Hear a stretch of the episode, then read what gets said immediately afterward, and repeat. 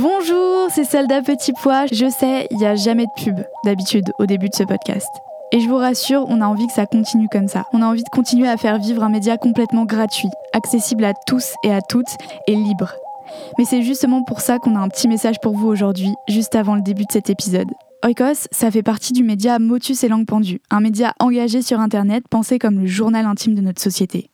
Chez Motus, on produit principalement des podcasts et des écrits engagés qui racontent la société pour mieux la transformer, quelque part entre l'art, la discussion entre potes et le journalisme. Ce podcast, ça en fait partie. Et aujourd'hui, pour la première fois, on a besoin de votre soutien on lance notre première campagne de financement participatif sur Ulule. Elle nous servira à la fois à faire connaître notre travail, mais aussi à récolter 5000 euros pour financer nos prochains podcasts. Tout ça pour rester gratuit et indépendant tout en produisant des contenus de qualité que vous aimez et en mangeant autre chose que des pâtes.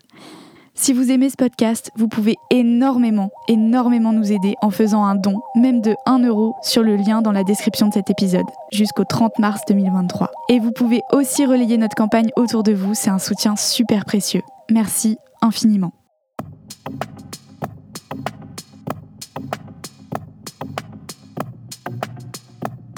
Nous pouvons nous contenter de sceller le sort des générations futures, nous qui sommes encore capables d'agir mais l'écologisme est une lutte pour les droits humains, pour la liberté, pour la vie. Alors j'espère contribuer un peu à la machine à penser de demain, avec ma voix, mes mots, avec vous, et grâce au débat que l'on provoque souvent dans notre entourage, nous, les hérétiques verts carencés en B12. Oikos, c'est la maison en grec. Parce que la maison n'est pas celle dans laquelle on s'enferme pour ne pas voir les problèmes du dehors, mais celle qui respire avec nous et qu'on appelle terre. Parce qu'avec elle, on peut construire un grand foyer, inclusif, bienveillant, moins riche de superflu et davantage empli d'humanité. Oikos est à la racine du mot écologie, comme nous sommes à la racine de ce nouveau foyer. Nous vivons dans un monde aux crises multiples, et si elles sont devenues normalité, c'est sûrement nous, humains, qui sommes en crise. Oikos est une feuille de brouillon, une boîte à idéal, un sac à colère au service de l'écologie. On parle de nos peurs, de nos espoirs, de nos révoltes, à nous, les gens qui pouvons encore faire basculer le monde. Qu'on soit désillusionnés ou utopistes, on est toutes et tous pleins d'angoisse, mais une liberté immense s'étale devant nous. Alors laissons nos pensées envahir l'espace sonore pour se battre contre le plus grand danger de notre temps, l'indifférence. Dans Écosse, on explore les bourgeons et les branches, les feuilles mortes et la sève d'un nouvel arbre de vie. Bonjour, c'est Soldat Petit Pois. Je suis ravie de vous retrouver comme chaque lundi, fidèle au poste, pour discuter d'écologie entre nous sur Oikos. Aujourd'hui, je suis super honorée de recevoir notre invité du jour parce qu'il me sort complètement de ma zone de confort. Et oui, sur ce podcast, finalement, on entend assez rarement la parole scientifique. Il y a une raison. C'est parce que je crois que les discours favorisant les experts excluent trop souvent les personnes comme vous et moi du débat public. Et pourtant, il suffit de vivre dans notre monde avec un peu d'empathie pour se rendre compte que quelque chose ne tourne pas rond et que les problèmes écolos sont directement liés à nos problèmes de tous les jours. Alors ici, je me suis attachée à vous montrer que l'engagement, c'est fait pour tout le monde et à vous présenter des profils différents des experts des plateaux télé. Chanteurs, écrivains, danseurs, activistes climat, ce sont eux que vous avez entendus principalement ces derniers mois. Ceux qui pensent que la culture aussi doit fondamentalement changer au-delà de nos émissions carbone. Et pourtant, la force de nos discours n'existerait pas sans les scientifiques qui la soutiennent avec leur savoir et à leur connaissance. Et c'est l'un d'entre eux que je reçois aujourd'hui. C'est l'alliance entre nos deux paroles, scientifiques et culturelles, qui fait toute la pertinence de notre combat écolo. Celui que je reçois aujourd'hui sur Oikos est un ingénieur agronome éminent qui contribue activement à nous montrer par la science que d'autres solutions sont possibles pour notre monde. Il s'appelle Marc Dufumier et je lui ai posé des questions de mon point de vue de non-scientifique, avec mes lacunes et mes interrogations. Il y a répondu avec une grande bienveillance et beaucoup de pédagogie, et je le remercie encore pour ça. Je suis très contente de pouvoir vous partager notre conversation aujourd'hui, alors c'est parti. Bonjour Marc. Bonjour. Alors, première question, est-ce que euh, tu pourrais te présenter de la manière que tu souhaites euh, aux personnes qui nous écoutent? Donc, je suis d'abord ingénieur agronome. Hein. J'ai été professeur d'agriculture comparée et développement agricole à l'Institut national agronomique de Paris-Grignon, qu'on appelle aujourd'hui Agro Paris Tech. Et je suis retraité en fait depuis déjà une dizaine d'années. Mais dans ma trajectoire professionnelle, j'ai commencé par quelques années d'expatriation à Madagascar, au Venezuela, au Laos. Et même quand je suis devenu enseignant-chercheur, j'ai continué de beaucoup travailler dans ce qu'on appelait les pays du tiers-monde. Mhm. Et on qualifie aujourd'hui, on dit les pays du Sud. Hein, donc, dans le domaine, évidemment, de l'agriculture, de l'agroécologie, de l'agroéconomie. Eh ben, super, de toute façon, on va, on va aller euh, plus en détail dans tous ces sujets au fur et à mesure de, de notre conversation. Je pose cette question à tous les invités euh, du podcast, même si c'est une euh, question très large. Qu'est-ce que ça veut dire pour toi l'écologie? Alors, pour moi, l'écologie, évidemment, il y a plusieurs sens possibles. Hein. Il y a l'écologie scientifique et l'écologie politique. Mais dans un premier temps, je dirais l'écologie, c'est la discipline scientifique des écologues qui essaye de rendre le plus intelligible possible au profit du plus grand nombre, qui essaye de rendre intelligible la complexité, le fonctionnement de ce qu'on appelle les écosystèmes. Hein. Le mot système, ça veut dire que euh, nous sommes en phase d'interactions multiples entre des êtres vivants qui peuvent être végétaux, qui peuvent être animaux, qui peuvent être microbiens, qui peuvent être euh, très différents, et en relation évidemment avec un milieu physique, un sol, un climat et autres. Et donc les écosystèmes méritent d'être étudiés très attentivement. Et donc l'écologie scientifique, elle essaye de l'étudier précisément pour en rendre, euh, pour en rendre compte et il faudrait pouvoir rendre ça intelligible pour le plus grand nombre. Et au sein de cette discipline écologie, je dirais il y a une agroécologie, des gens plus spécialisés dans l'étude des écosystèmes agricoles, donc qui ne sont plus complètement naturels, quand est aménagés par des agriculteurs. Et les agriculteurs, on sait, ben, ils privilégient dans leur espace l'espace disponible, ils privilégient la croissance, le développement de quelques espèces domestiques qui leur sont utiles pour l'alimentation, pour produire des fibres textiles, du bois, des molécules médicinales. Et ce faisant, en privilégiant la croissance et le développement de quelques espèces plutôt que d'autres, l'agriculture tente à simplifier les écosystèmes. Hein, les agroécosystèmes sont souvent plus simplifiés et donc fragilisés, plus fragilisés les écosystèmes naturels. Donc, euh, mm. voilà, donc il y a l'écologie, donc je présente l'écologie comme discipline scientifique, l'agroécologie comme discipline scientifique, ce qui n'exclut pas que euh, un dénommé Pierre Rabhi, par exemple, euh, disait l'agroécologie, une éthique de vie. Hein. Donc, mm. oui, derrière le mot écologie et derrière l'agroécologie, il peut y avoir un, mouvement, une sympathie euh, pour d'ailleurs les humains et pour le reste de la planète. Je dirais que les gens qui sont plus engagés dans une écologie politique, dans une agroécologie politique, sont surtout soucieux que euh, l'humanisme, la, défense des humains, eh ben, elle ne peut pas être si on ne défend pas aussi les vers de terre, les colamboles, les cloportes, les, les mm. champignons mycorhiziens et une foule d'êtres vivants autour de nous pour lesquels il nous faut le plus grand respect. Voilà, c'est un mm. peu comme ça que je définis l'écologie et l'agroécologie. Oui, c'est vrai que finalement, on dit tout est lié de manière scientifique, mais tout est lié aussi avec les questions plus humaines et, politiques, comme tu viens de, l'expliquer un peu. Est-ce que toi, tu pourrais nous raconter ton parcours à toi avec, l'écologie, avec l'agronomie? Comment tu as rencontré tout ça? Qu'est-ce qui t'a donné envie de t'y intéresser Et comment, ça s'est déroulé ton parcours? Alors d'abord, il faut dire que quand j'étais jeune, y compris au lycée, il y avait des famines en Inde, c'est-à-dire que c'était pas seulement que des gens avaient faim, mais des gens mouraient de faim en très grand nombre, et même l'aide alimentaire d'urgence qui était apportée en Inde ne parvenait pas aux gens qui avaient faim parce que les infrastructures portuaires ne suffisaient pas pour, pour accueillir cette aide alimentaire. Donc j'ai des souvenirs encore d'une époque mais dramatique. Il y a eu d'autres famines depuis, mais un professeur de géographie euh, alors, je pense que j'étais au lycée, je pense que c'est en classe terminale, ça reste à vérifier. Hein, J'ai pas forcément la mémoire des dates, mais nous avait dit, nous avait demandé de ramener des petites euh, boîtes de lait concentré Nestlé pour les envoyer aux Indiens. Donc c'était mhm. de la charité. Aujourd'hui, je récuse un peu cette démarche, mhm. mais euh, charitable. Mais euh, néanmoins, ce professeur d'histoire-géographie avait réussi à me sensibiliser aux questions de la faim et de la malnutrition dans ce qu'on appelle le tiers-monde. Et donc, ben, j'avais opté pour faire des études supérieures, l'agronomie, donc, avec une modestie qui n'est pas franchement très remarquable, je voulais mettre fin à la fin. Voilà. Mhm. évidemment, euh, aujourd'hui, je suis obligé de, dire il y a encore des gens qui ont faim, hein, donc j'ai tout raté. Mais, euh, enfin, peut-être pas tout seul non plus. Hein. Voilà. Et donc, j'ai fait effectivement des études d'agronomie. Euh, j'ai rencontré un professeur qui s'appelait René Dumont, donc, qui mm. était un professeur tiers-mondiste et qui est devenu le premier candidat écologique au présidentiel en 1974. Hein. Donc, euh, je suis en train de témoigner du fait que je suis déjà un peu vieux. Hein. Voilà, c'est ça que je suis en train de dire.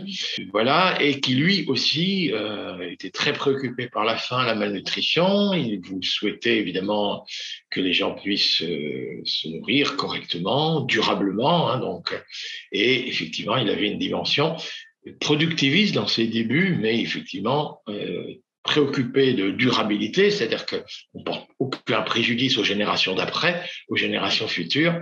Le voilà qui était devenu écologiste, politique, j'entends, et, scientifique et politique, et il m'a un peu sensibilisé à ça. Mais je dirais que plus encore dans ma formation, euh, je venais juste d'être diplômé, je venais d'avoir un diplôme d'agronomie générale. Je dirais, j'étais peut-être un peu agronome formaté, pour dire cette expression. Et voilà qu'en remplacement de mon service militaire, à l'époque, les hommes avaient une obligation de service militaire, mais les agronomes pouvaient remplacer ça par un service civil de coopération. Et voilà que j'opte pour le service civique de coopération. On disait VSNA à l'époque, euh, volontaire du service national actif. Et on m'envoie à Madagascar enseigner la riziculture améliorée aux Malgaches. Et évidemment, je m'interrogeais dans l'avion qui m'amenait à Madagascar si euh, c'était très prudent de ma part. Je flippais, le mot n'existait pas encore à l'époque. Mais est-ce que quand même les Malgaches ne connaîtraient pas mieux la riziculture que moi? Et on mm. m'avait bien dit que non, non, mais il faut surtout pas avoir peur. Euh, c'est évident que les Malgaches connaissent bien plus la pratique de la riziculture que le jeune diplômé français. Mais avec mes bagages scientifiques, on m'expliquera, arrivé à Tananarive, la riziculture améliorée, c'est bien fondé. Et donc, euh, on ne manque pas de comprendre le pourquoi euh, du bienfait de la riziculture améliorée en comparaison avec ce qu'on appelait la riziculture traditionnelle. Et voilà qu'effectivement, en une semaine, on parvient à me convaincre qu'on a mis au point des variétés de riz à très haut potentiel génétique hmm. à l'hectare, donc qui vont permettre d'accroître le rendement à l'hectare. C'est des variétés euh, courtes, feuilles érigées, capables de bien intercepter l'énergie solaire pour fabriquer de l'énergie alimentaire. Mais effectivement, comme elles sont un peu petites, elles sont concurrencées par des herbes aquatiques, et donc il faudra aussi que j'enseigne euh, bah, l'herbicide.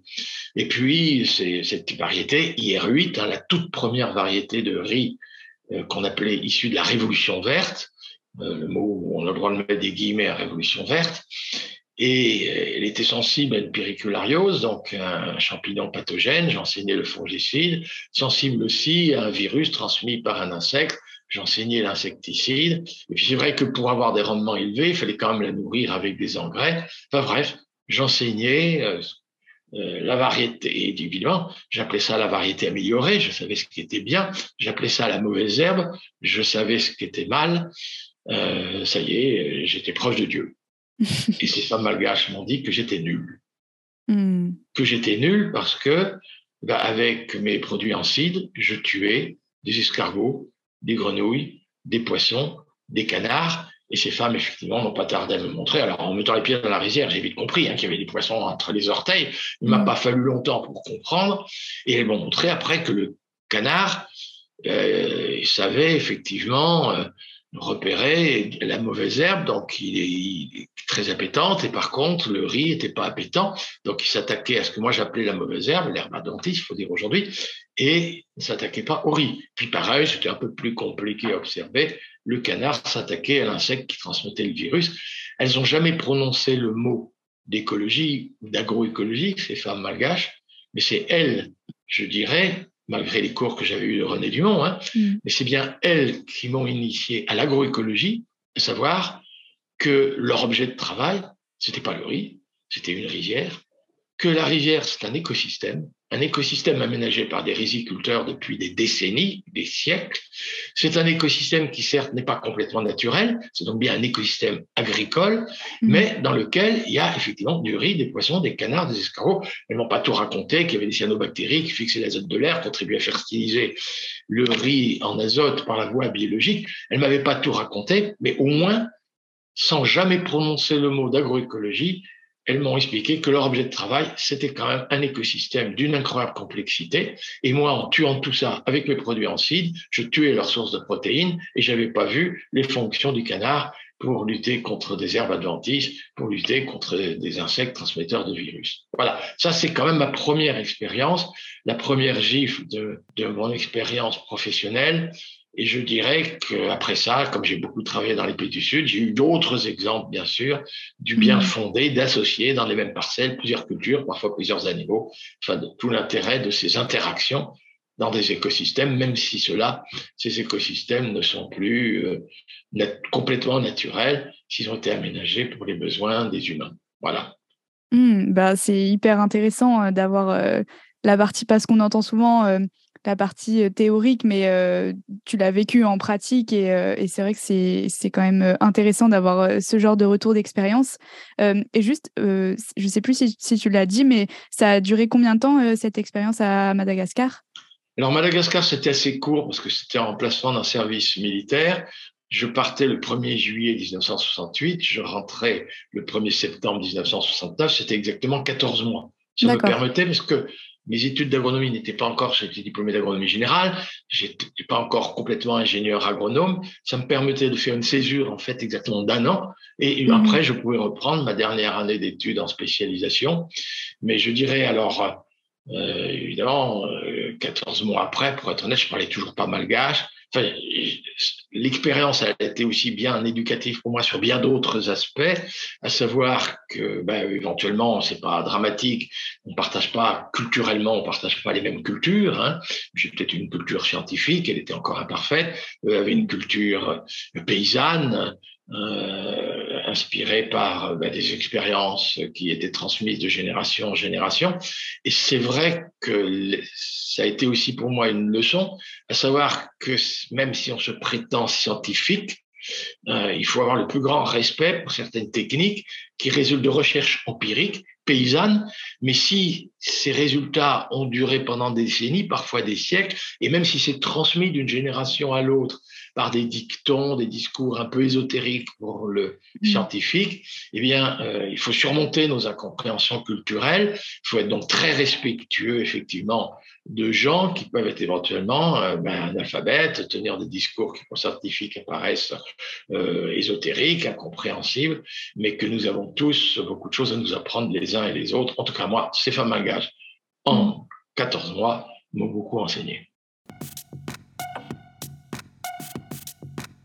En tout cas, bah, ça rejoint les questions que j'allais te poser ensuite, parce que c'est vrai que on voit bien dans ce que tu racontes et dans ton expérience que, en fait, quand on se confronte au, terrain et quand on vit et quand on a des expériences de vie, on se rend compte que l'écologie, peu importe comment on la définit, etc., elle est partout. elle touche des questions du quotidien, que ce soit la nourriture ou la manière de, façonner des paysages. Et, parfois, euh, parfois, quand c'est uniquement euh, scientifique, bah, ça semble très loin des gens. Euh, et, justement, moi, la première fois que, je t'ai entendu t'exprimer, du coup, c'était à une réunion publique d'un collectif qui luttait contre Europa City. c'était un projet donc de, de centre commercial complètement délirant euh, sur euh, des terres fertiles d'Île-de-France. Depuis, euh, le projet a été en grande partie abandonné, mais, mais je voulais te demander, justement, ce genre de lutte, c'est aussi ça, touche, j'ai l'impression, les gens parce que c'est aussi leur, vie, euh, leur environnement euh, euh, où ils grandissent, où ils s'amusent, etc. Pourquoi, selon toi, c'est important de se mobiliser contre ce genre de projet? Oui, alors, le, même personnage, hein, qui peut être scientifique, et, et, je revendique l'importance hein, de la science pour faire progresser les choses dans ce monde. Hein.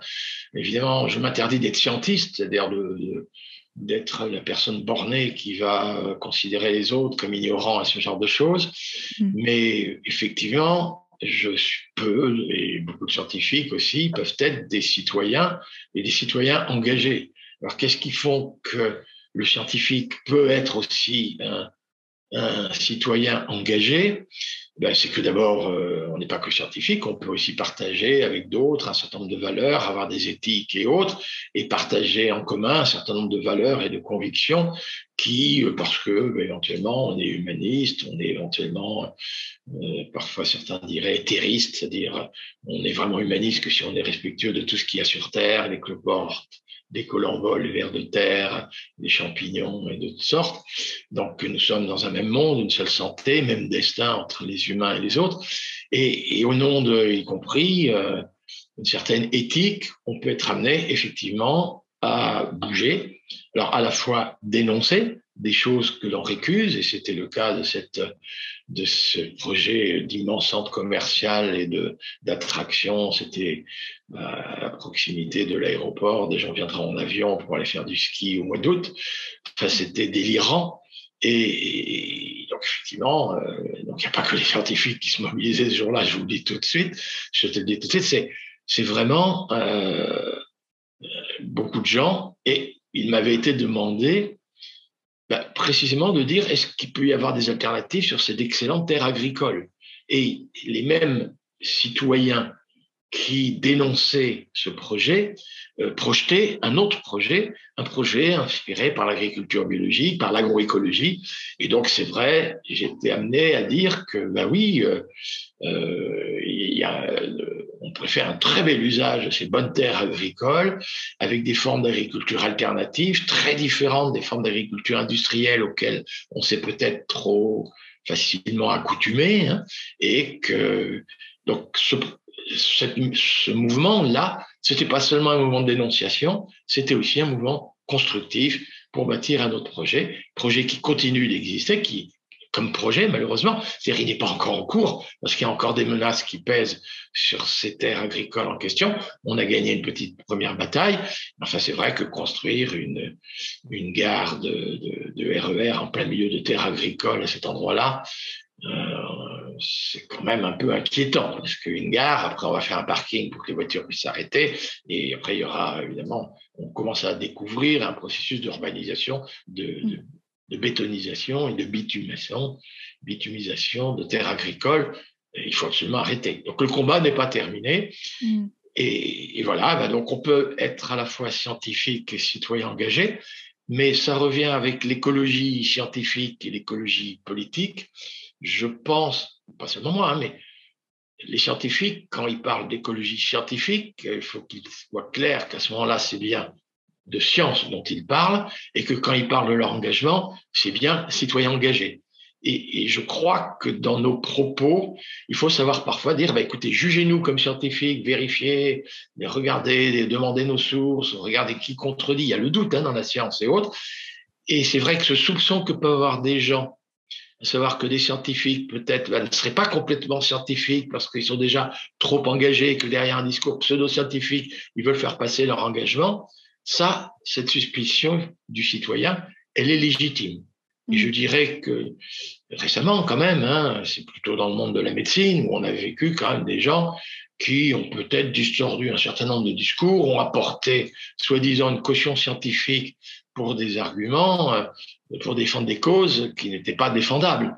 Et puis, si on remonte encore un peu plus loin, euh, tu m'excuseras, hein, mais ma génération on a connu, c'était un ministre hein, de l'éducation, de l'enseignement supérieur et de la recherche, qui quand il y a 32 ans, le, GIEC, hein, le groupement interétatique des experts sur l'étude du climat, nous disait, prédisait le réchauffement climatique.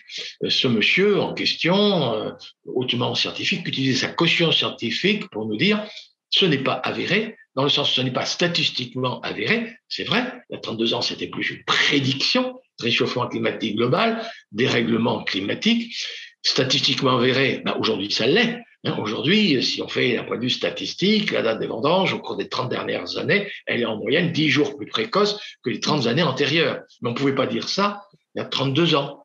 Et, et du coup, ce monsieur a mis au service sa, sa caution scientifique, au service de causes politique, le, le, déni du dérèglement climatique, et je trouve que c'est dramatique. Donc oui, la suspicion des citoyens à l'égard de scientifiques, elle est légitime. Alors, euh, moi, j'assume d'être interrogé sur, euh, quand je parle, est-ce que c'est parce que je suis engagé ou est-ce que c'est parce que je suis scientifique? Et y compris dans mes propos, il y a des moments où il faut dire ça, c'est parce que je suis scientifique, ça, c'est parce que je suis engagé. Et, oui, je pense qu'il y a quand même des choses sur Terre qui méritent qu'on s'engage un peu pour le bien-être du plus grand nombre, absolument. Mmh. Oui, et puis même si effectivement dans, dans, dans la manière dont tu le présentes, etc., euh, c'est effectivement important de dissocier les deux pour, euh, pour euh, que les gens euh, soient au clair sur ce qu'ils entendent. Mais c'est vrai qu'avoir aussi un apport scientifique pour soutenir des engagements, parce qu'il y a parfois des absurdités et que ça paraît juste évident d'avoir des faits pour, pour soutenir tout ça, c'est hyper important. Et justement, c'est, bien que tu aies mentionné le fait que des alternatives soient proposées, parce que j'ai aussi l'impression que dans la lutte contre des grands projets destructeurs, on, on, on on le dit pas assez que la plupart du temps, il y a des alternatives qui sont proposées. Là, dans le cas d'Europa City, c'était le projet Karma, si je dis pas de bêtises. Euh, Exactement.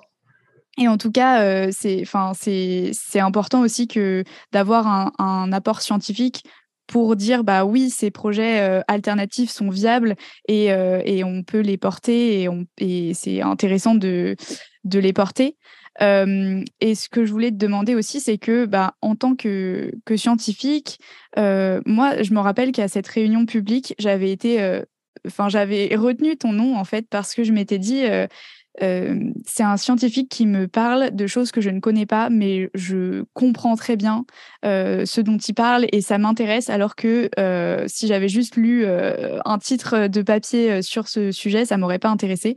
Et je crois que c'était la question de l'utilisation des sols et en quoi les sols étaient importants pour l'écologie.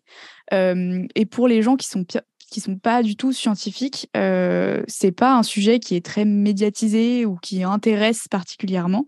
Euh, alors, comme je suis pas scientifique, je suppose que ma question est énorme et peut-être pas hyper euh, intéressante, mais est-ce que, euh, est-ce que tu pourrais nous expliquer peut-être rapidement en quoi les sols euh, sont, vraiment euh, importants dans notre conception de, l'écologie et dans la manière qu'on a de l'apporter Alors, je confirme hein, que scientifiquement, on peut quand même démontrer l'importance des sols et plus encore l'importance de l'écologie des sols, de la biologie. Enfin, le sol est un milieu physique dans lequel il y a un monde vivant euh, d'une incroyable biodiversité et en interaction. C'est d'une importance absolument fondamentale pour se nourrir aujourd'hui et pour nourrir des générations futures. C'est-à-dire que ces potentialités productives du sol, on appelait ça la fertilité du sol, euh, il faut absolument la maintenir et peut-être même l'accroître pour les générations futures. Et le paradoxe, euh, c'est que justement, si on regarde bien ce dont on a besoin dans notre nourriture. On a besoin d'énergie alimentaire, hein. on a besoin de protéines, on a besoin de vitamines, on a besoin de minéraux, de fibres, d'antioxydants et autres.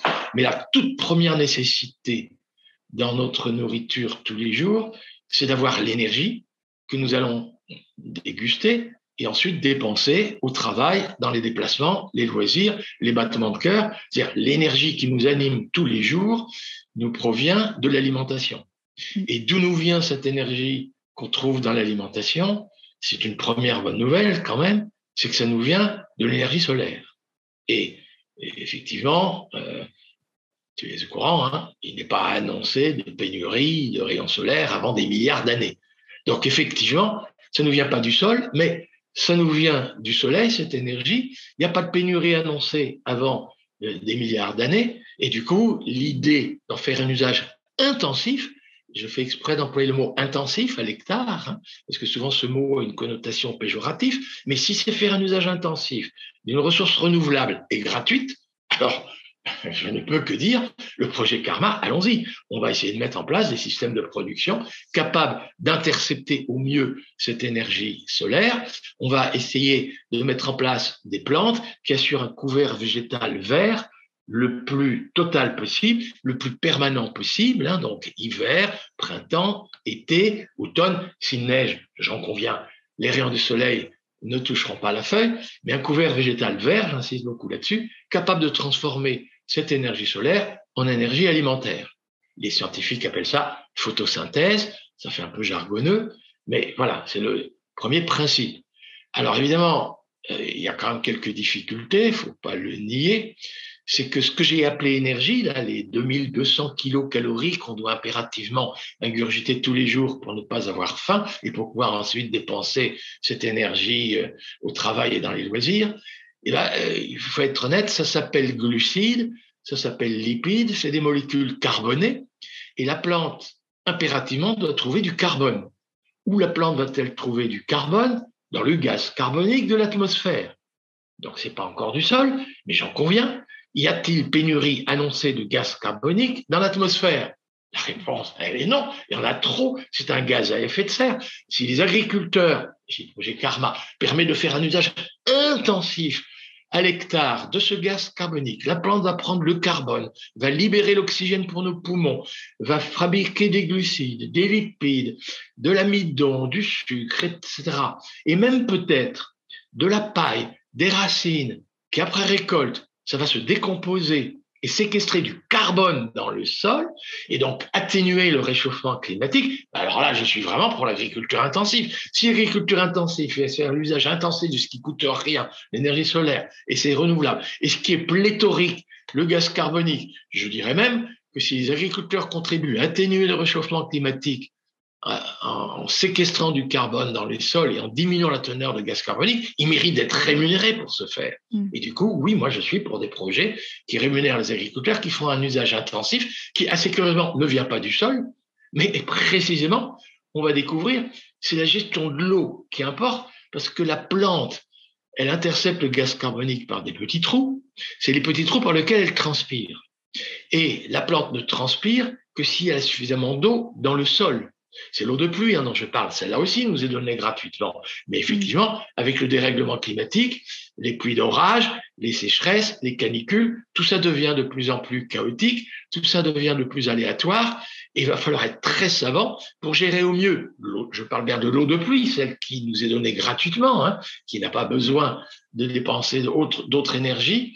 Et ben, il va falloir faire en sorte que plus rien ne ruisselle, que toute cette eau s'infiltre dans les sols, qu'elle soit emmagasinée à hauteur des racines, pour que la plante puisse avoir de l'eau à boire, même quand il y a des canicules et une période de stress hydrique, hein, de sécheresse, qu'il y a encore de l'eau à disposition de ses racines, pour lui permettre de transpirer plus longtemps. Et quand elle transpire, eh ben par les mêmes petits trous par lesquels la vapeur d'eau sort, le gaz carbonique rentre, l'oxygène ressort, et du coup la plante continue la photosynthèse. Et là, le sol, c'est décisif. L'humus des sols, la séquestration de carbone dans les sols, c'est décisif. Et alors, évidemment, il faut que le sol soit poreux. On va empêcher le ruissellement, ça on peut remettre des haies. La couverture végétale va empêcher l'eau de dévaler euh, la pente, mais il faut que le sol soit poreux. Alors, autrefois, bon, c'est les labours que le sol soit poreux, mais attention, si le labour, ça aère trop le sol, oxygène le carbone de l'humus des sols qui va retourner le gaz carbonique, c'est pas génial.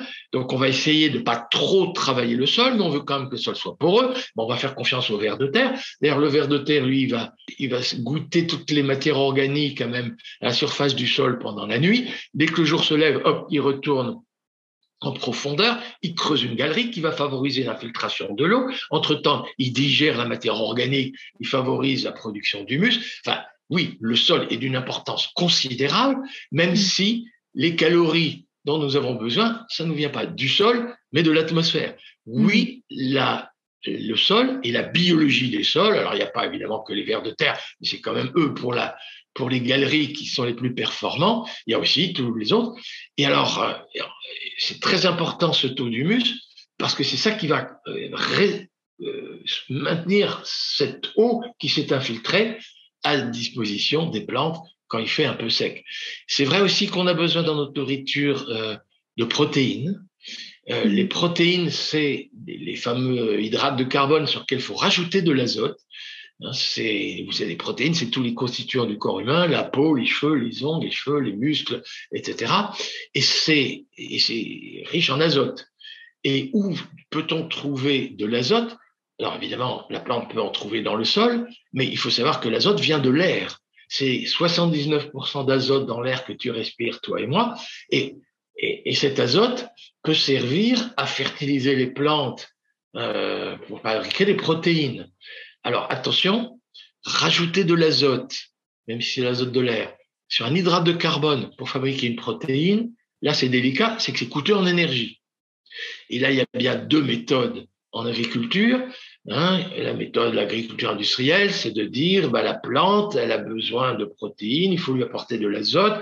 Ton blé, là, pour qu'il soit riche en protéines, pour qu'il soit facilement panifiable, on va lui apporter des engrais azotés de synthèse. On appellera ça urée, nitrate, sulfate d'ammonium, fabriqué avec du gaz naturel russe ou norvégien, mm. de l'énergie fossile. Alors ça, c'est désuet, c'est le passé. Et en plus, l'épandage des engrais azotés de synthèse sont très émetteurs de protoxyde d'azote, un gaz 300 fois plus réchauffant encore que le gaz carbonique. Donc on arrête ça. Il faut arrêter ça au plus vite. Mais les alternatives existent. C'est des plantes, on les appelle des légumineuses, des luzernes, des trèfles, des sainfoins, des lotiers pour nourrir des ruminants. Ça peut être des pois chiches, des lentilles, des haricots, des fèves riche en fibres, moins de cancer du côlon pour la nourriture humaine, mais ça peut être du lupin, du soja, du pois fourragé, des, des fèverolles pour nourrir des cochons ou des volailles. Mais dans aucun pays du monde, on ne manque de plantes de l'ordre des légumineuses qui sont capables de nous fournir des protéines et va nous nourrir. Et en plus, après récolte, il reste de l'azote dans les racines et l'azote après récolte de ces légumineuses va fertiliser le sol en azote pour la betterave, le colza, le tournesol ou le blé qui va être cultivé l'année d'après dans la mmh. rotation de culture. Donc oui, on est capable de faire, de produire des protéines végétales par la seule énergie solaire, mais enfin c'est quand même ces microbes du sol qui nous rendent un énorme service. Et on est capable aussi de fertiliser en azote des plantes euh, plus carbonées, mais qui ont quand même besoin un peu d'azote, les céréales, le colza, le tournesol, et d'une façon générale, les tubercules, la pomme de terre, sans avoir recours à l'énergie fossile. Donc on est là aussi avec des solutions qui permettent de faire un usage intensif de l'énergie solaire renouvelable et alors pas du tout intensif, au contraire, en énergie fossile, au contraire, minimiser au maximum l'énergie fossile, en l'occurrence un gaz naturel russe ou norvégien, très mmh. aimé, et un engrais azoté très émetteur de gaz à effet de serre. Après, je disais, il y avait besoin de minéraux. Là, il y a de mm. la finitude. Parce que c'est quand même vrai que jusqu'à présent, mon optimisme technique, c'est de dire, mais il n'y a pas de finitude. L'air du soleil, c'est renouvelable. L'azote de l'air, c'est pléthorique. Le gaz carbonique, c'est encore pire, c'est encore plus pléthorique. Donc, allons-y, faisons l'usage intensif de tout ça.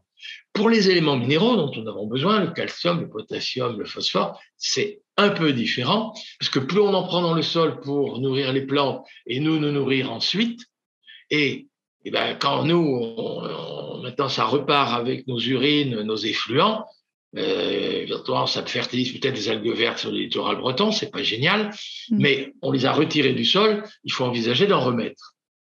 Et là, la vraie grande inquiétude, le calcium, les falaises calcaires, il y en a encore pour des siècles. Hein. À l'échelle mm. mondiale, c'est pas un problème. Le potassium, je vois pas grand monde évoquer quelques craintes, mais par contre, les phosphates, donc le phosphore, là, on nous dit que d'ici 4-5 décennies, oulala, le coût d'exploration et d'exploitation mm.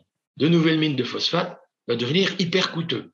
Ces mines de phosphate, hein, c'était des fonds marins autrefois, et quand les terres se sont soulevées, elles ont été mises à nu, on les exploite, mais euh, mais, il faudra, là, là, là elle s'épuise. Il nous faut donc être à la fois très économe, mais on en a impérativement besoin. La plante en a besoin. Pour la photosynthèse, c'est dans notre ADN, c'est dans l'ADN des plantes. Il faut impérativement que ces plantes puissent se nourrir de phosphore. Et euh, faut évidemment, faut éviter les gaspillages. Alors, éviter les gaspillages, c'est surtout que, euh, bah, on en a mangé nous, mais nos tissus du corps humain s'usent, ça repart dans nos effluents. Pareil pour les animaux, l'urine et les déjections, tout ça c'est riche en phosphore. La question c'est est-ce qu'on pourrait pas récupérer ça avant que ça n'aille rejoindre le littoral et les fertiliser des algues vertes?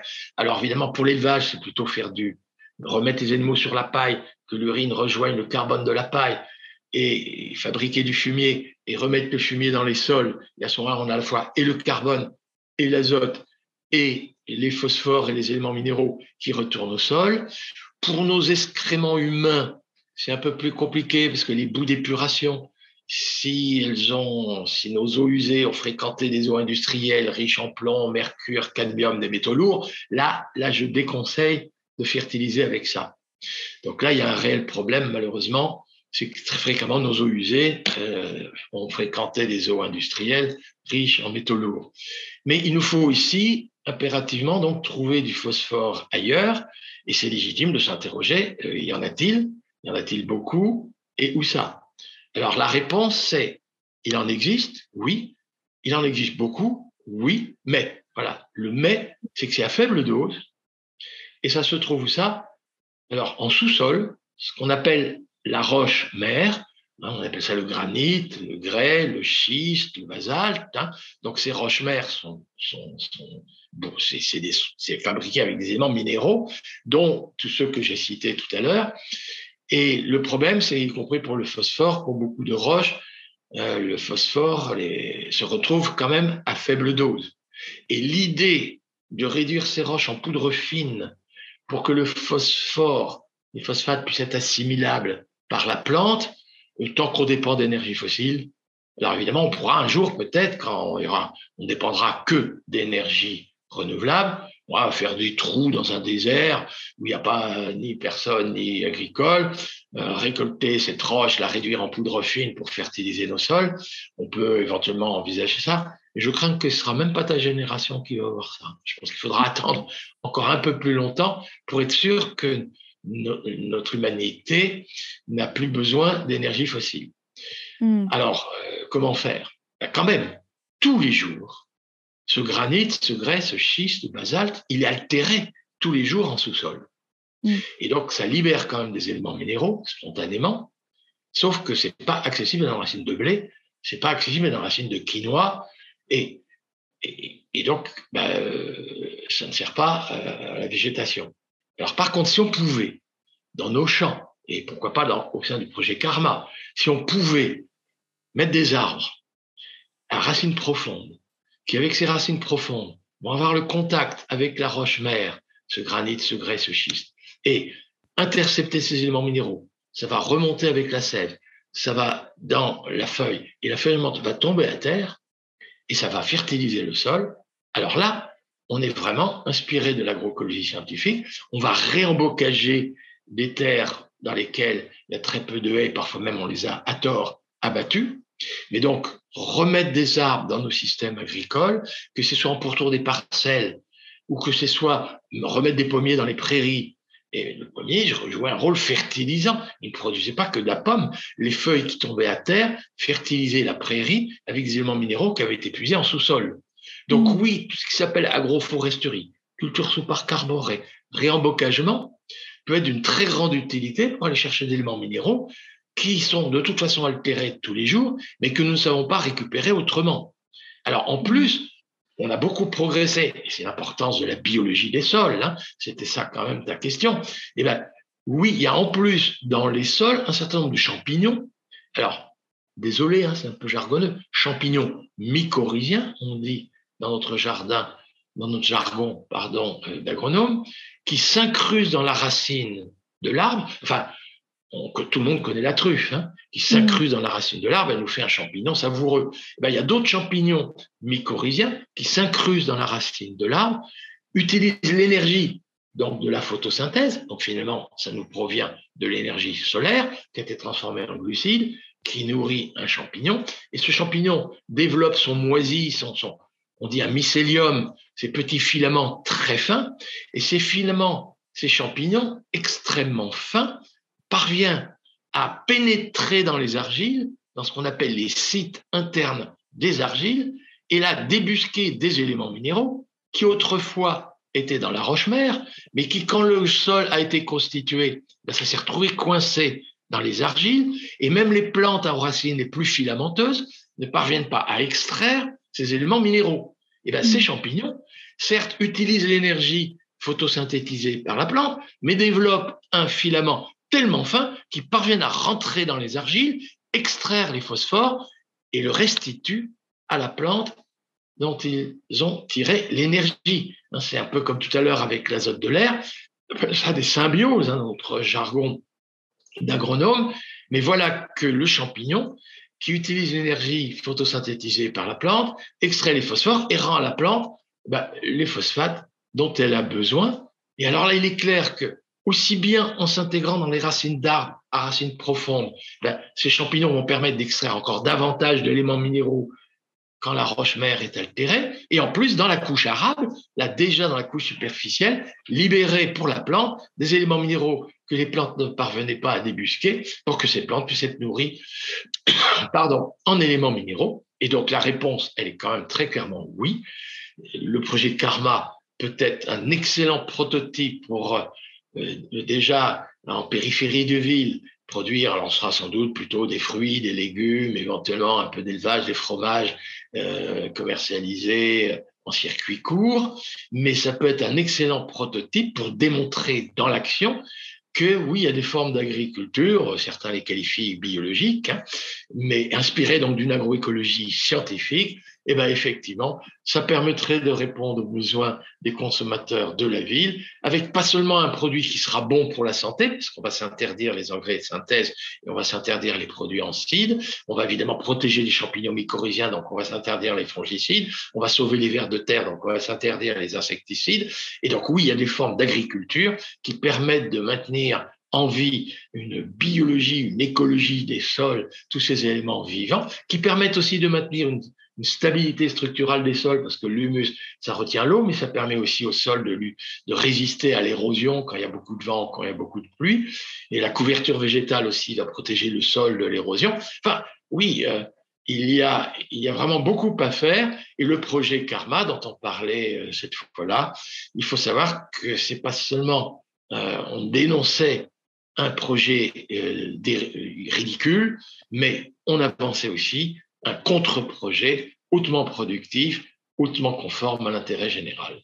Hmm. Bah écoute, merci pour euh, toutes ces explications. En vrai, c'est super intéressant euh, pour les personnes. Euh, je pense qu'il y en a pas mal qui écoutent le podcast et qui sont un peu comme moi, pas avec des connaissances scientifiques plus poussées que ça. du coup, c'est hyper important aussi pour, pour nous de se remettre à jour sur tout ça. Justement, tu parlais tout à l'heure de la question aussi euh, de l'eau et de la gestion euh, de l'eau. Euh, et en ce moment, on en entend beaucoup parler, notamment avec les questions de rétention d'eau et de, méga bassines en agriculture. Qu'est-ce que tu penses de ces questions-là? Alors, c'est une question presque dramatique. Hein. Ça nous avait été prédit depuis longtemps. Ça se vérifie évidemment de plus en plus que la répartition des eaux de pluie, celles qui nous sont données gratuitement, cette répartition dans l'espace, ou que ce soit dans le temps d'une année à l'autre, ça va devenir de plus en plus chaotique, de plus en plus aléatoire. Or, cette eau-là, elle est indispensable, je disais tout à l'heure, pour que les plantes puissent transpirer, pratiquer la photosynthèse. Donc, la gestion de l'eau, et parfois la gestion euh, de l'eau, mais il y a l'eau pour l'agriculture à l'échelle mondiale, l'agriculture utilise quasiment 70% des eaux autres que les eaux de pluie. C'est-à-dire que les eaux disponibles, celles des barrages, celles des, réserves, celles des, fleuves, etc., ou celles de la nappe phréatique, euh, toutes ces eaux en question, eh il y en a 70% qui est utilisée pour euh, l'agriculture, et on va dire essentiellement pour l'irrigation, un peu aussi nettoyer les, les étables, abreuver les animaux, hein, mais c'est surtout quand même l'irrigation. En France, en proportion, c'est moindre parce que nos industries aussi sont hautement consommatrices d'eau, mais dans la plupart des pays du monde, les France comprises, on s'avance avec des conflits d'usage de l'eau entre l'agriculture, qui est quand même très hautement consommatrice, et évidemment d'autres usages indispensables, euh, pas seulement le lavage des voitures, on peut être éventuellement prudent et ne pas rouler en voiture d'ailleurs, mais on peut, euh, il y a quand même des usages domestiques, il y a des usages indispensables pour l'industrie et autres. Et donc oui, de plus en plus, dans les années qui viennent, il va y avoir des conflits d'usage de l'eau. Et du coup, ben, c'était un peu de nouveau euh, l'écologie scientifique va permettre peut-être d'éclaircir les décideurs politiques sur ces questions-là, mais c'est de nouveau une question politique sur laquelle il faut peut-être s'engager. Et exiger justement un peu que nos autorités gèrent ça au mieux et anticipent surtout le fait que ce qui nous est arrivé l'été dernier, je pense l'été 2022, hein, et eh bien que ce qui nous est arrivé là, euh, je crois que certains ont dit, mais qui l'eût cru que quelque chose comme ça puisse arriver? Attendez, c'était prédit depuis je ne sais pas combien de temps. Donc euh, maintenant, soyons clairs, anticipons ça et essayons d'en faire un meilleur usage. Alors évidemment, ça va quand même dépendre des conditions régionales. Il y a des régions plus arrosées, il y a des régions où la pluviométrie est plus régulière, il y a des régions où les pluies euh, interviennent, c'est pas toujours les mêmes époques, mais maintenant il nous faut être raisonnable. Et la première chose que j'ai envie de dire, c'est déjà si on pouvait faire en sorte que le calendrier culturel des différentes plantes, c'est-à-dire les périodes de l'année où la plante va devoir impérativement transpirer pour pouvoir exercer la photosynthèse et nous fournir de l'énergie alimentaire, eh ben, si on pouvait faire en sorte que la croissance et le développement de ces plantes interviennent quand il pleut et non pas quand c'est sec, euh, quand il y a des canicules et des sécheresses, ce serait quand même pas mal. Donc mmh. c'est déjà la première chose, ça c'est pas coûteux, mais c'est vraiment de remettre éventuellement des plantes je dirais, euh, qui poussent de l'automne au printemps dans les régions où la pluie tombe à ces périodes-là, et éviter éventuellement les cultures d'été, et je pense en particulier le maïs, éventuellement le soja, des cultures d'été en plein été, parce que le maïs, le sorgho, le soja sont des plantes plutôt tropicales. Sous les tropiques, on sait que la saison des pluies, c'est la saison chaude, mais je suis désolé, nous, la saison chaude au mois d'août, c'est la saison sèche. Et du coup, le fait, notamment dans certaines régions, de pratiquer une monoculture de maïs, par exemple, devoir irriguer un maïs. Le maïs en soi n'exige pas beaucoup d'eau. À la tonne de céréales produites, le maïs exige moins d'eau qu'un blé. C'est, peu de gens le savent. Mais par contre, le maïs, son vrai problème, c'est qu'il exige de l'eau au mauvais moment. Et du coup, on dit, bah, pour avoir un maïs, on va devoir irriguer, on va devoir trouver de l'eau. Où va-t-on trouver de l'eau? Bah, s'il pleut pas assez, on va le chercher dans la nappe phréatique, donc on va pomper, tiens, consommation d'énergie fossile.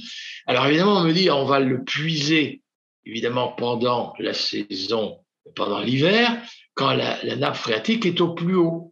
Et cette eau qu'on va puiser pour mettre dans des bassines, dans des réserves, alors qu'on est dans une région plane, eh la réserve, c'est une énorme bassine entourée de quatre murs et autres. Quand c'est déjà dans une ronde collinaire, c'est déjà un peu moins grave. On peut éventuellement mettre un barrage en travers du ruisseau, on fait une petite réserve d'eau et l'eau va aller irriguer par la gravité sans qu'on ait besoin d'utiliser l'énergie fossile.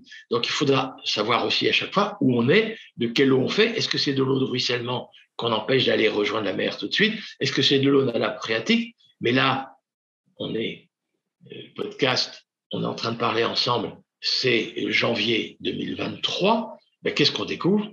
C'est que les nappes phréatiques ne se sont toujours pas reconstituées. Et à l'heure d'aujourd'hui, pomper dans une nappe phréatique pour dire on va mettre en réserve pour irriguer l'été prochain, c'est surtout à ne pas faire. Parce que là, on est, c'est clair que l'eau que l'on puise dans la phréatique contribue à son effondrement. Ce n'est pas de l'eau qui, de toute façon, aurait rejoint la mer. Donc là, il nous faut être très prudent. Et ce nombre d'années où cela va intervenir va évidemment s'accroître dans les années qui viennent. Donc on arrête ce cirque. Oui, c'est pas le pompage dans une nappe avec des coûts en énergie fossile pour qu'ensuite un tiers de cette eau s'évapore éventuellement, puisque l'eau s'évapore, mais les sels qui sont dans cette eau ne s'évaporent pas, une eau plus salée contribue à la salinisation. Enfin, il y a toute une série d'erreurs à ne pas commettre. Oui, il faut faire un usage intensif de l'eau qui ne coûte rien, l'eau de pluie, et c'est ça où il nous faut être très savant. Et du coup, agencer nos calendriers culturaux à ce calendrier des pluies, avec évidemment minimiser les risques, comme on ne sait jamais à l'avance quand est-ce qu'il va intervenir, etc. Bah, euh, diversifier les plantes, hein, pas ne faire qu'une seule, qui pourrait être tout le revenu de l'agriculteur serait affecté parce que l'accident climatique extrême intervient, bah, il n'avait qu'une plante, c'est la catastrophe. Donc oui, on va aussi plaider pour bien agencer nos, plantes avec leur calendrier culturaux et le calendrier des pluies et diversifier ces plantes pour qu'effectivement, quand même, les périodes délicates n'interviennent pas au même moment et que le revenu des agriculteurs soit pas trop affecté par ces accidents climatiques. Et puis, dans d'autres régions, si on va euh, dans l'accro, ben, savoir que pour avoir du foin de croc, pour pouvoir éventuellement l'exporter en Arabie Saoudite ou pouvoir donner du foin de qualité dans les haras, euh, ben, peut-être que remplir des bassines entières, un mètre d'eau, remplir nappe phréatique, enfin, il y a quand même des, productions et des consommations de luxe auxquelles il faudra parfois renoncer. Parce qu'effectivement, on l'a vu, été 2022, les conflits d'usage de l'eau, hein, le lac de Serpenson était à plat, les barrages hydrauliques, et là, et là un conflit d'usage, hein, est-ce que c'est pour l'électricité ou est-ce que c'est pour l'irrigation? Eh ben, Peut-être, peut-être qu'il faudra privilégier l'électricité renouvelable et non fossile plutôt que du foin de luxe pour des haras. Donc, il y a des choix politiques à faire, et je pense que là aussi, l'écologie scientifique peut éclairer les décideurs politiques. Je ne dis pas que c'est le scientifique qui doit prendre des décisions politiques, il peut être citoyen engagé et plaider, bien sûr, pour telle décision politique. C'est aux politiques de prendre des décisions, mais on ne manque pas d'arguments scientifiques aujourd'hui pour demander à nos autorités politiques d'être très raisonnables sur la gestion de l'eau. Hmm. Eh ben, merci pour, euh, pour ces précisions. Justement, j'ai une question un peu en lien. Alors, ça s'éloigne un peu euh, du domaine scientifique, mais je ne sais pas, peut-être que tu as des éléments sur ça euh, avant que je te pose mes, questions de, fin. Euh, comment on fait pour rester dans le dialogue justement avec des, agriculteurs qui, qui ont qu'on a poussé en fait au fur et à mesure des, années et des décennies à industrialiser leurs pratiques et à avoir justement ces gestions complètement euh, déraisonnées euh, des ressources. Euh, comment on fait pour, pour leur, continuer à leur parler, à être dans le dialogue et éviter qu'il y ait une espèce de fracture qui se crée entre deux visions finalement de, de l'agriculture, de l'agronomie? Oui, alors c'est un très très réel problème. Hein parce que j'ai laissé entendre un peu tout à l'heure que les autorités politiques sont pas toujours très conscientes qu'il y aurait des alternatives et que l'agriculture industrielle nous a occasionné et continue d'occasionner beaucoup de dégâts et ce sera pire dans les années futures avec le dérèglement climatique, l'érosion des sols, euh, la disparition des abeilles, des pollinisateurs et autres. Hein. Euh, vraiment, il faut corriger.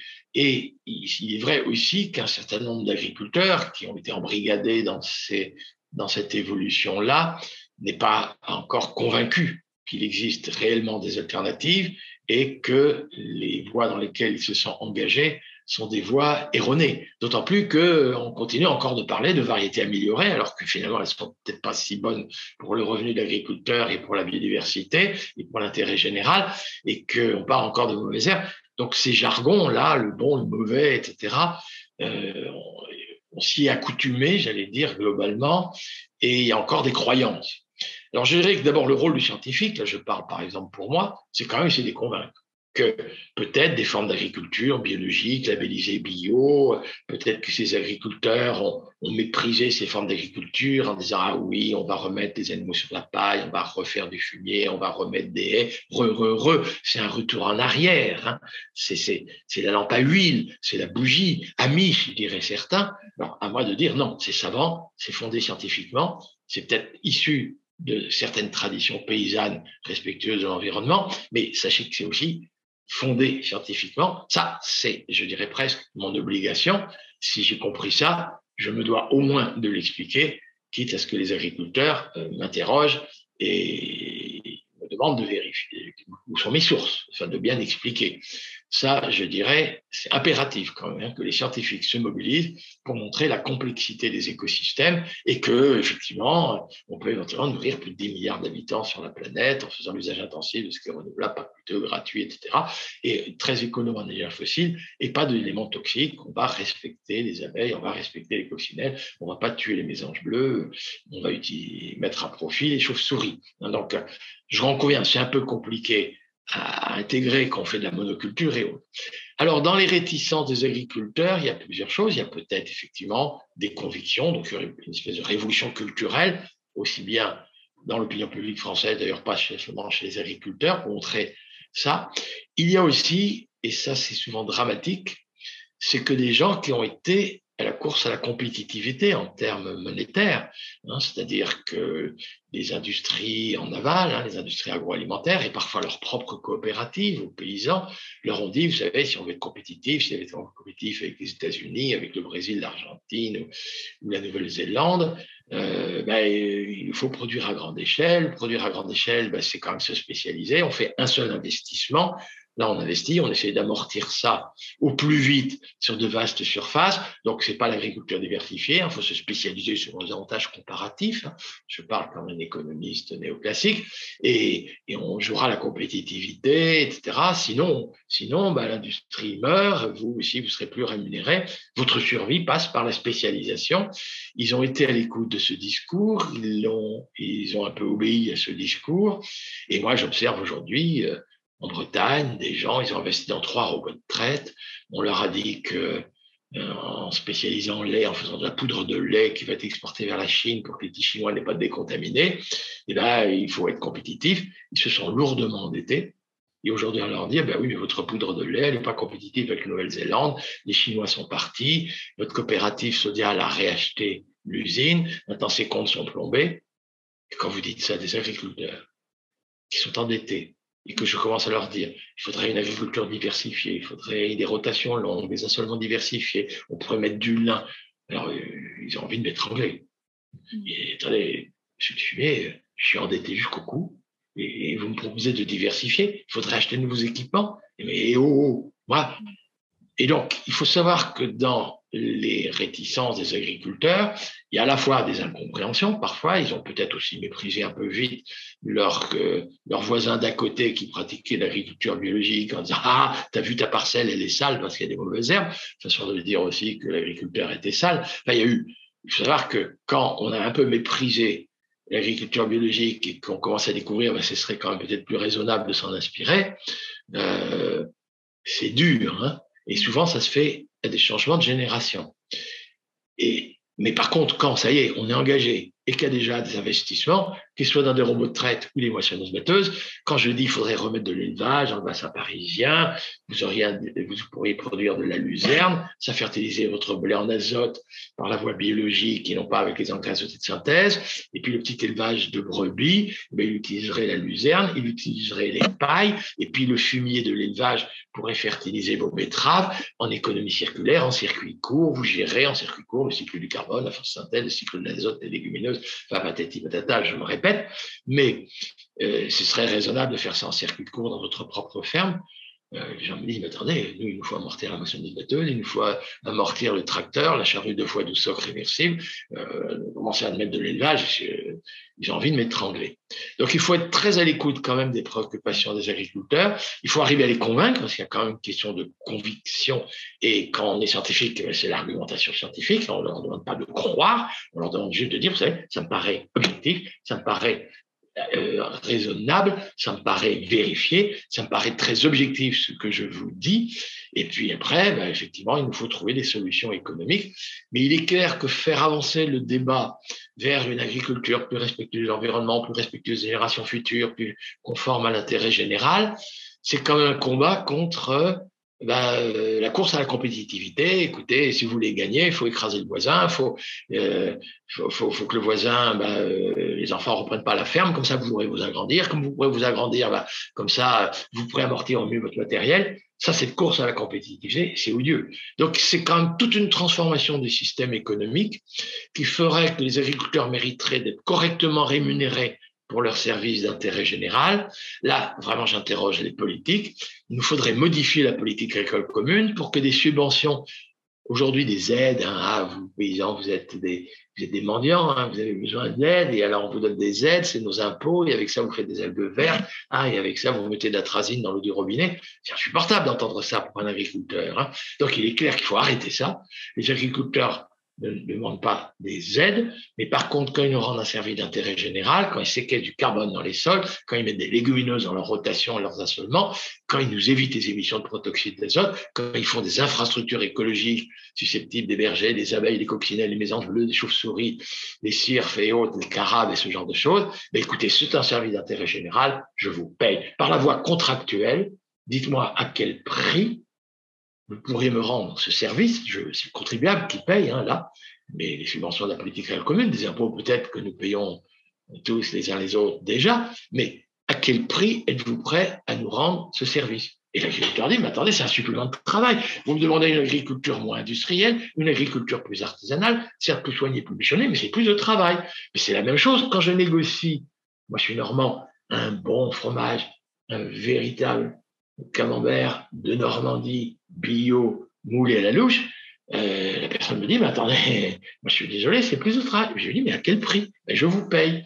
Mais, mais il est clair que l'agriculture biologique, plus artisanale, peut être correctement rémunérée par les prix grâce à la qualité, la labellisation, la certification par une tierce partie. Effectivement, c'est une façon de bien rémunérer l'agriculteur, mais il faudrait quand même pas que dans l'avenir, seuls les bourgeois bohèmes riches puisse accaparer un bon produit riche en oméga 3, sans perturbateurs endocrinants les fruits et légumes, sans, sans antibiotiques dans la viande, sans hormones dans le lait, et que les couches modestes aient accès, eux, aux perturbateurs endocriniens, aux antibiotiques. Non, il faut impérativement que les couches modestes puissent avoir accès à un bon produit. Eh bien, si le contribuable, c'est des subventions d'aujourd'hui, servaient par la voie contractuelle à rémunérer des agriculteurs, bon, il y en a un contrat peut-être de 5 ans avec des fonctions très précises d'intérêt général, eh ben, les gens, même s'ils ne sont pas encore labellisés bio, seraient correctement rémunérés et néanmoins, en transformant leur système de production, ils feraient déjà de meilleurs produits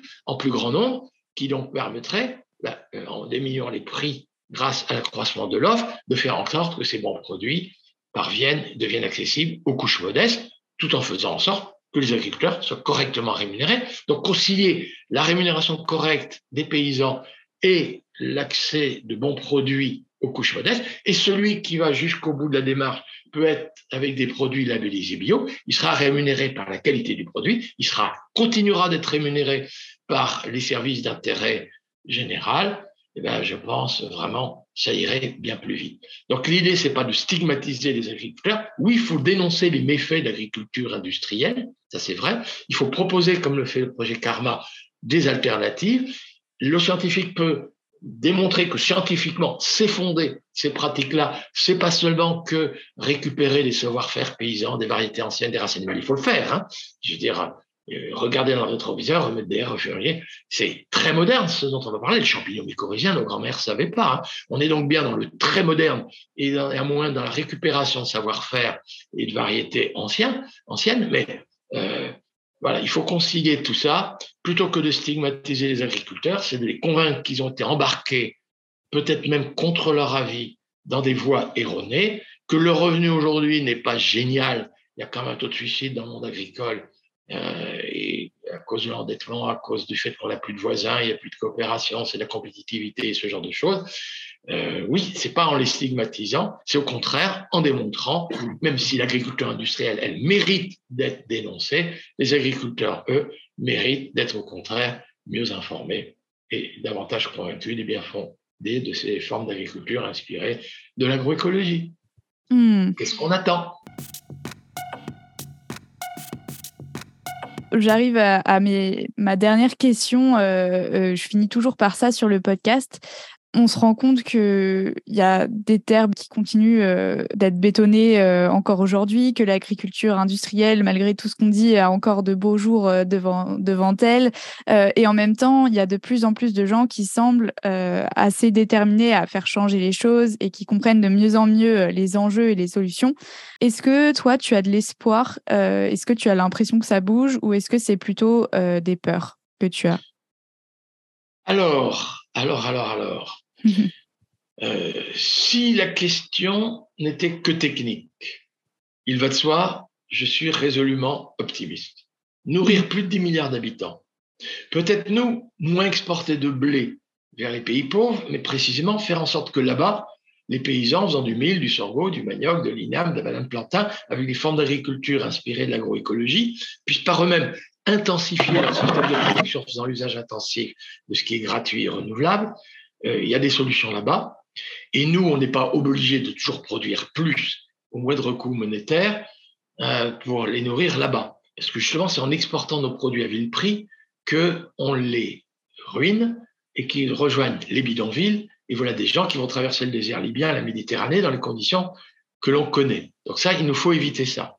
Nous, éventuellement, remplacer ces surplus par de moindres importations de soja, tourteaux de soja en provenance du Brésil, sans transgénique, de surcroît, pour nourrir nos cochons, nos volailles, ce genre de choses. Et donc, nous, rediversifier notre agriculture, remettre des légumineuses avec les fonctions que j'indiquais, fertilisation biologique de l'azote, moins d'émissions de protoxyde d'azote, moins de consommation d'énergie fossile, c'est de l'intérêt français, mais c'est pas seulement d'intérêt français. Si les terres, moindres terres céréalières servaient à ça, et c'est pas faire du tort aux Brésiliens, parce qu'on découvre que les Brésiliens, eux, sont pas très fiers de voir que les gens qui désherbaient, ont été remplacés par du désherbant, ont perdu leur emploi, se retrouvent dans des bidonvilles, éventuellement bétonisation, bitumisation des meilleures terres agricoles, et sans emploi, ils n'ont même pas le pouvoir d'achat pour eux-mêmes acheter des protéines végétales, le soja, qui peut être une excellente alimentation pour les, pour les humains aussi, parce que ce même soja eh ben, sert à nourrir des cochons, nos cochons français sont plus riches que les pauvres brésiliens. Donc, autoriser les Brésiliens à bien manger leur soja, parce que nous, on ne va pas leur acheter, et produire nous-mêmes nos protéagineux, ça n'a rien de franchouard, etc. C'est vraiment d'intérêt général, et c'est ça qu'il faut parvenir à promouvoir. Alors, est-ce que je suis optimiste politiquement pour faire en sorte que, éventuellement, avec des prototypes comme Karma, mais à l'échelle mondiale, nous parvenions à faire en sorte que dans les pays du Sud, les gens puissent à la fois produire plus et mieux, nous éventuellement produire peut-être moins, mais mieux, et une agriculture moins productiviste, mais surtout moins destructiviste, la valeur ajoutée va s'accroître en termes monétaires, et en plus, bah, on séquait du carbone dans les sols, on fabrique de l'humus, on ressuscite les abeilles, et donc c'est sans préjudice pour les générations futures. Politiquement, moi scientifique, quand je plaide, alors il m'arrive de rencontrer des ministres, hein, quand même, il m'arrive de rencontrer des commissaires européens, il m'arrive de rencontrer des députés, il m'arrive de rencontrer des maires, des, présidents de conseils départementaux, y compris il m'arrive de rencontrer des, des, professionnels des chambres d'agriculture et autres. J'essaye, moi, avec mes arguments scientifiques, de plaider pour ça. J'essaye de convaincre le plus grand nombre. Mais la question, elle est, est-ce que politiquement, je suis optimiste Je crois que c'était un peu ça le sens de la question. Alors, techniquement, je voudrais être très clair, je suis très optimiste. Politiquement, je dois dire, j'en suis pas sûr, mais je n'attends pas de le savoir pour rester mobilisé. Hmm. Bah, écoute, ça fait une, belle conclusion. Je ne sais pas si euh, tu connais le livre de Corinne Morel-Darleux qui, qui, finit un peu euh, comme ce que tu dis, euh, pas la peine d'être sûr de, de, gagner un combat pour, pour le mener s'il est juste. Mais du coup, du coup, ça conclut bien notre discussion. Bah, écoute, bien la même conclusion, oui. Je te, je te remercie euh, énormément en tout cas d'avoir pris le temps de répondre à mes questions et euh, ça fait du bien d'avoir euh, des, des, des, propos plus scientifiques dans le podcast. Ça diversifie les gens qu'on entend au micro et je pense que pour les personnes qui, qui écoutent, c'est, c'est aussi bien d'avoir tous les sons de cloche. Donc vraiment un grand merci d'avoir pris le temps. Voilà, dans, dans, quand j'étais jeune, on disait ce n'est qu'un début, continuons le combat. bah exactement, c'est ce qu'on va faire de toute façon. Très bien, à une prochaine. Voilà, c'est la fin de cet épisode avec Marc Dufumier. Merci encore à lui d'avoir accepté l'invitation, c'était passionnant. Et merci à vous d'être resté avec nous et d'avoir écouté cet épisode. Si jamais vous voulez nous soutenir, n'hésitez pas à aller faire un tour sur notre page Ulule qui est dans la description de cet épisode encore une fois. Notre campagne est en cours jusqu'au 30 mars 2023. Alors on compte sur vous.